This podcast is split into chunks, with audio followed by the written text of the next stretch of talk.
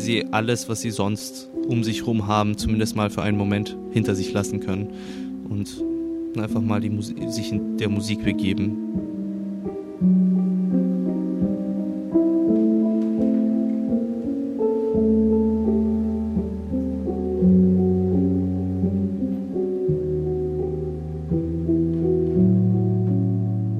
Das kann sein, indem sie einfach die Augen zumachen und zuhören. Äh, kann sein, dass sie tanzen wollen, kann sein, dass sie, äh, ich weiß es nicht, einfach rumwackeln wollen. Also solange sie zuhören, Hauptsache, Hauptsache sie, sie, sie sind nicht auf dem Handy oder sowas. Erwischt. Jetzt seid ihr wieder am Handy. Bei Henry. In Henrys Podcast und die Musik ist aus. Aber wenn ihr die Musik ohne Kommentar hören wollt, müsst ihr einfach den Würfel drehen. Und wenn ihr keinen Würfel habt, dann seid ihr nicht in der App. Mehr Infos zur App gibt es am Ende des Podcasts. Die fünfte und letzte Folge in dieser siebten Serie, den Grenzgängern. Die Musik und die Stimme vom Anfang kamen von Khan Bulak. Er hat beim Podium Festival 2017 ein Werk in der St. Dionysos-Kirche uraufgeführt. In Auftrag gegeben von BR Classic in Kooperation mit Podium Esslingen. Henry präsentiert in dieser Woche die Aufnahme. Grenzgänger, Warum ist Khan Bullock einer? Er wird gleich ein bisschen über die Unterschiede zwischen E- und U-Musik sprechen, alte Unterscheidung, die viele für überflüssig halten. Er nennt es geschriebene und nicht geschriebene Musik. Und für ihn heißt das auch Konzertsaal oder Clubmusik. Khan Bullock wurde geboren in Istanbul. Meine Eltern wohnen dort, ich bin dort schon und wieder und da gibt es auch äh, eine tolle Szene. Ja, die haben es nicht einfach. Ich, ich muss auch immer seltener nach Istanbul, weil die meisten nach Berlin ziehen, die ich dort kenne. Also es ist Freunde besuchen ist nicht mehr der wirkliche Grund, um da hinzugehen, weil man die eh ständig in Berlin trifft. Wir bringen in der App zur aktuellen Situation der deutsch-türkischen Avantgarde-Szene einen Link in den Show Notes.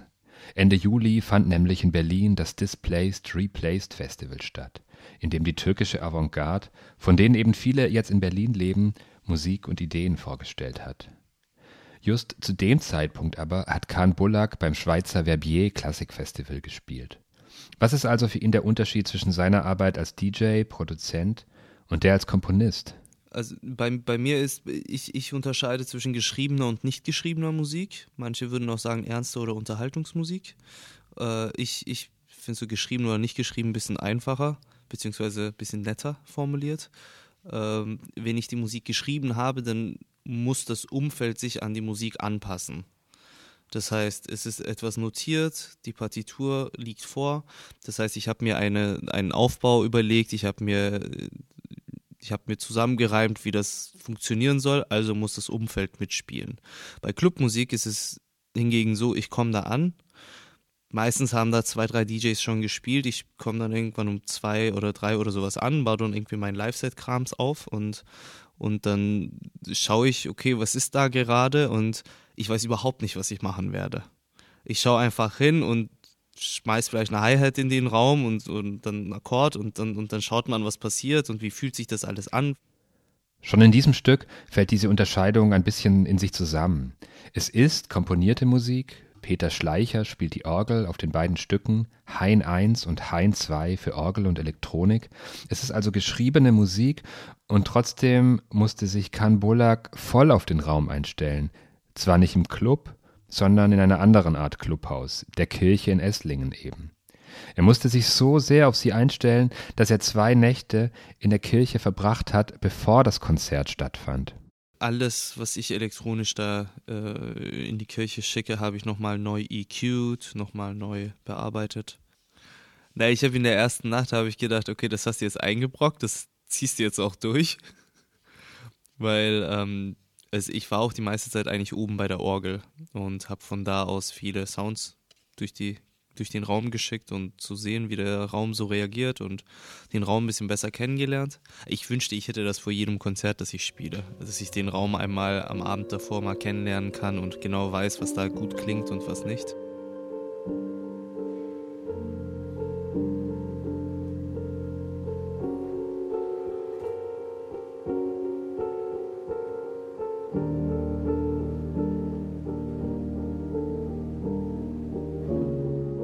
Ist eigentlich überhaupt nichts improvisiert. Das ist auch sogar die Elektronik, die ich da bediene, ist eigentlich notiert.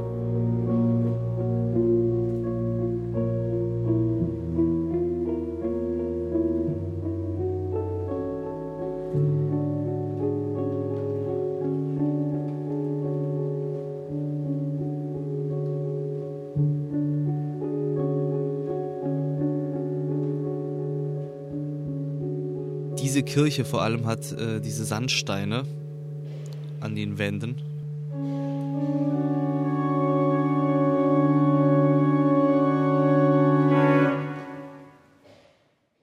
Die, die, die, die schluckt halt sehr viel an, äh, an hässlichen Tönen weg.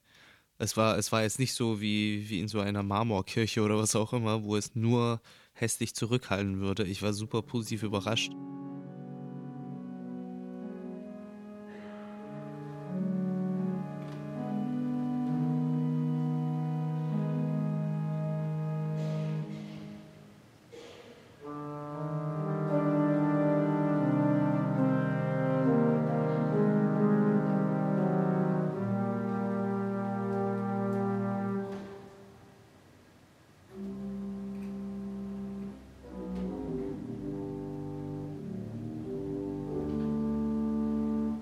Hain ist, äh, auf, auf Türkisch heißt das ähm, Verräter, Vaterlandsverräter, Hain.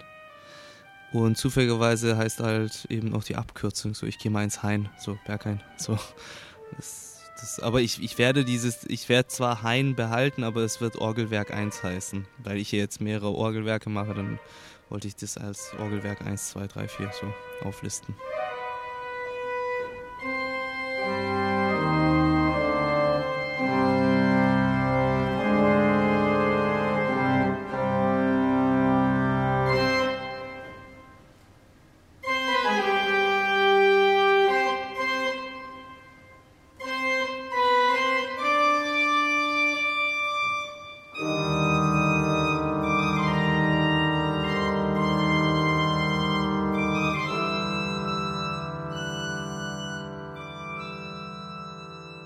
In Istanbul gab es sowas schon immer. Ich meine, es gab ja auch den, den, den Harem, wo so, sonst was für Partys auch waren und äh, das, das stelle ich mir alles so ein bisschen so vor. Natürlich, das, natürlich ist es eine romantisi romantisierte Version der Geschichte äh, mit, mit allen negativen Sachen ausgeblendet.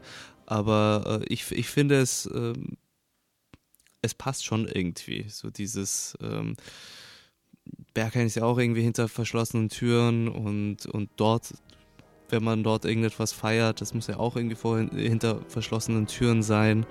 Und ich mag dieses, dass es so ein bisschen dunkel ist und eben äh, nicht, nicht gleich zugänglich ist.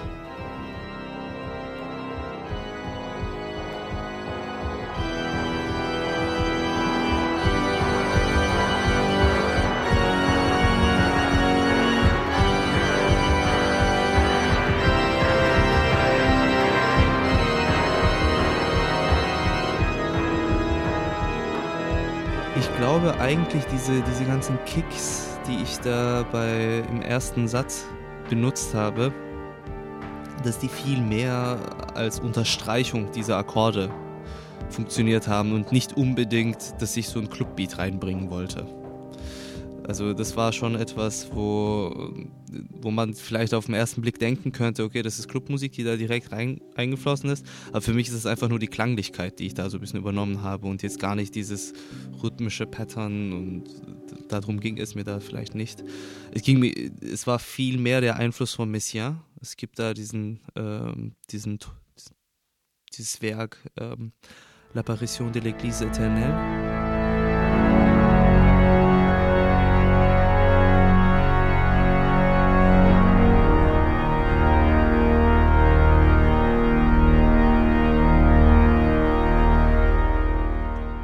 Das ist ein, ein Stück, bei dem es eigentlich nur Akkorde gibt, so nach und nach. Und das ist so sowas wie, wie, so ein, äh, wie so eine Tür in die Hölle eröffnen und, und dann irgendwie wieder zurück, äh, rückwärts wieder zurück rauslaufen. Und darum geht es nur in dem Stück. Und das war ein Rieseneinfluss. Das ist so mein Lieblingsorgelwerk.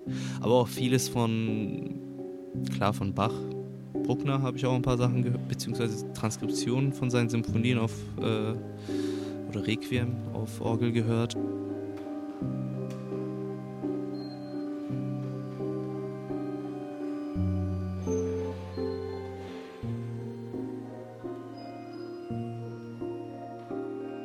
Ich, ich bin kein religiöser Mensch. Ich habe sicherlich meine, meine Glaubensrichtungen in, äh, eher in, in der Natur oder so etwas, aber jetzt nicht in der, in der institutionalisierten Version der Religion. Ähm, für mich ist Religion, glaube ich, ein Bestreben nach der Transzendenz der Realität, dass man sich selbst überwindet und etwas erreicht, was etwas höher ist. Und ich glaube, dass das auch in Clubs meistens der Fall ist, was man versucht, wenn man sich acht Stunden lang ein Ritual von, äh, von 130 BPM äh, Kicks anhört. Das ist meistens etwas, was das macht man doch nicht einfach so. Das, das macht man aus einem Grunde. Und das ist, der Grund ist meistens die, eben das Verlassen der Realität, was man so kennt. So einen mentalen Urlaub.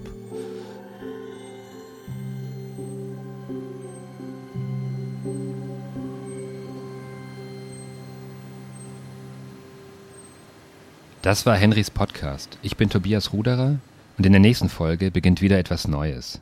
Das volle Henry-Erlebnis gibt es in der App, kostenlos für iOS und Android in den App Stores. Mehr Infos unter dem Link henry-recommends.com. Henry mit Y minus R-E-C-O-M-M-E-N-D-S.com. Vielen Dank an Kahn Bullack für Worte und Musik. Die Orgel spielte Peter Schleicher. Hein 1 und Hein 2 für Orgel und Elektronik wurde in Auftrag gegeben von BR Classic in Kooperation mit Podium Esslingen. Podcastproduktion Fun Verlag Tobias Ruderer. Henry ist Teil der Digitalsparte von Podium Esslingen.